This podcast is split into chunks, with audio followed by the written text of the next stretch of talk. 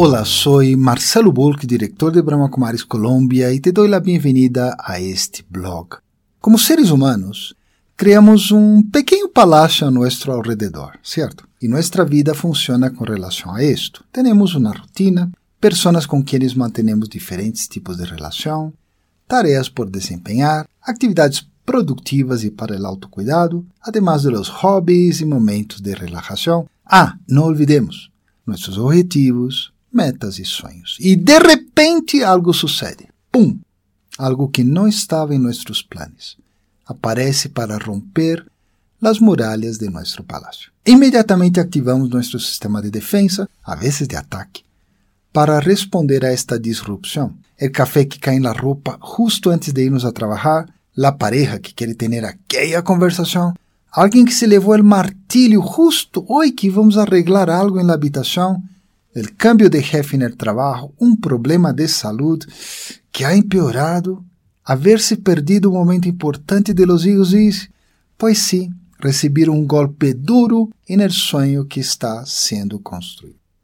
Especificamente quando el evento aparece de la nada, es como si lo multiplicáramos por diversas vezes, e el efeito é aún mais grande que se hubiésemos podido prevê-lo. Pense nesse sencillo exemplo de sair de la casa, conhecendo que vai chover. Seguramente levarás um paraguas ou algo com que proteger-te.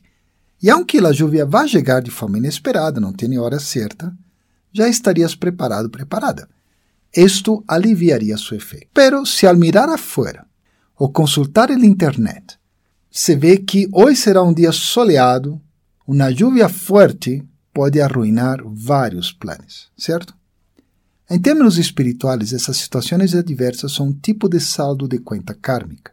Por alguma razão, não pudiste preparar-te para o evento, assim que reaccionas de la melhor maneira possível, mas não sempre bem.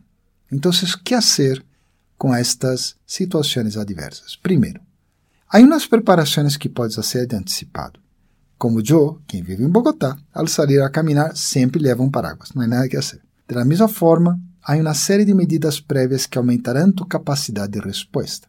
Por exemplo, ao praticar a meditação Raja Yoga, te mantendrás calmado, calmada ante as situações.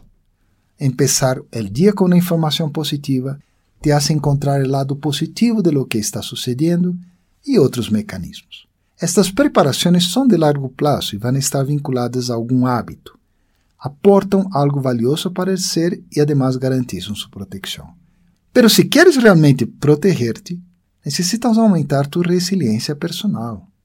E não há uma fórmula, pero tampoco é difícil. Um tip facilíssimo é que te tornes um aprendiz de la vida.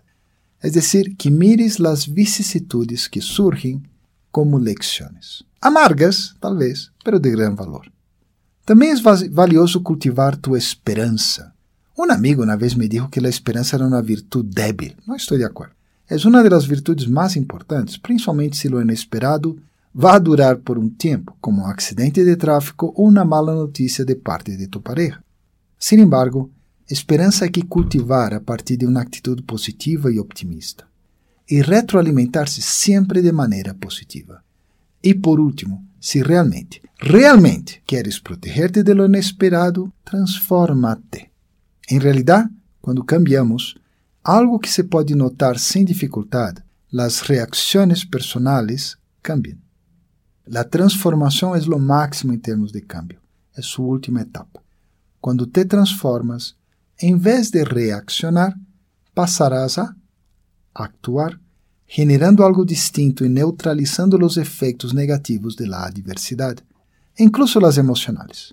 Bueno, espero que essas ideias, quando aplicadas, te ajudem a experimentar a vida de forma mais construtiva e espiritual. Ajuda a divulgar esse blog e deixa-nos tu comentário.